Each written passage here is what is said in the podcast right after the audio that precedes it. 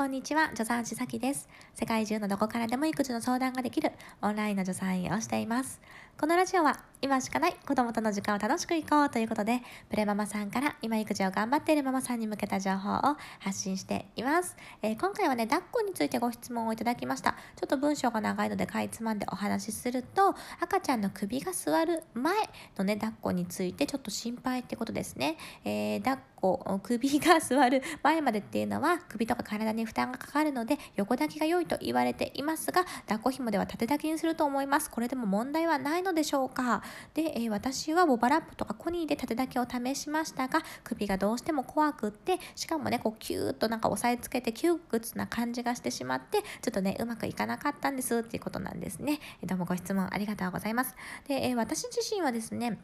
この抱っことかおんぶに関しては、ドイツのベビーウェアリングのスクールで学んでいます。ディ・トラゲシューレというものですね。え、えなんでドイツってね、思ったかと思うんですけど、え実は日本に比べてドイツっていうのは、この抱っことかおんぶの研究が昔からね、すごく盛んなんですよ。なので私はあえてこのドイツのスクールの、えー、受講っていうのをしました。なのでそこからのね、知識でお話しさせていただきますね。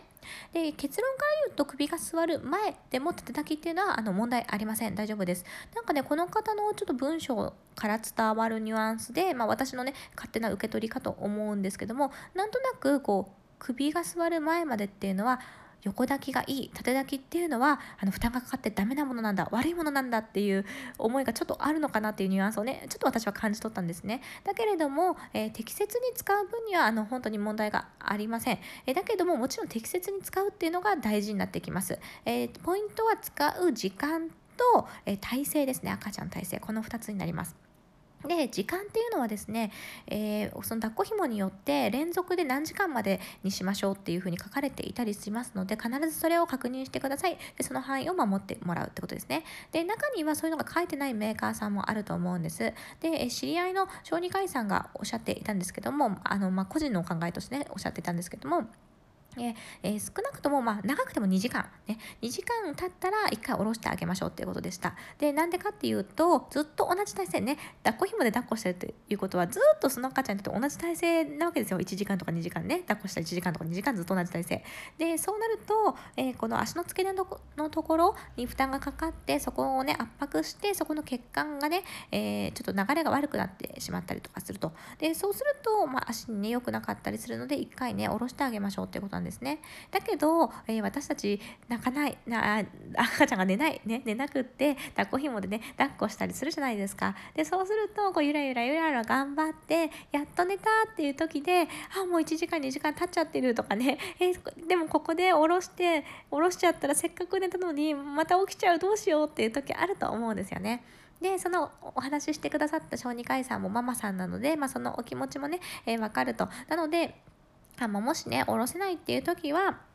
まあ、少なくともこの足の状態を見ましょうっていうふうにおっしゃってました。えー、足の、まあ、触ってみてね、冷たくないかとか、まあ、色が悪くなってないかっていうのを確認してください。えー、つまりはですね、血管がね、圧迫されて、えー、血液の流れが悪くなってしまってですね、えこう冷たくなったりとか、色が悪くなったりとかするので、それをね、見てみましょうっていうことですね。えなので、こういうことに一つ気をつけてほしいなというふうに思います。で、もう一個がですね、赤ちゃんの体勢ですね。えこの方、んちょっと窮屈な感じがしてね、なんか抱っこが怖かったっていうことなんですけどむしろ私はちょっと緩く抱っこ紐をつけるっていうのは危ないので、えー、ぴったり密着することが大事だというふうに思っています。で実際にバックルタイプの抱っこ紐なんですけども緩くねつけていてでお母さんがちょっとかがんだ時にですねこの抱っこ紐の横側から赤ちゃんがすり落ちてあの滑り落ちてしまってで落下して怪我してしまったっていう自己報告もあったりするんですね。で月齢が低い赤ちゃんほど自分の体勢を自分でこうキープできないじゃないですか。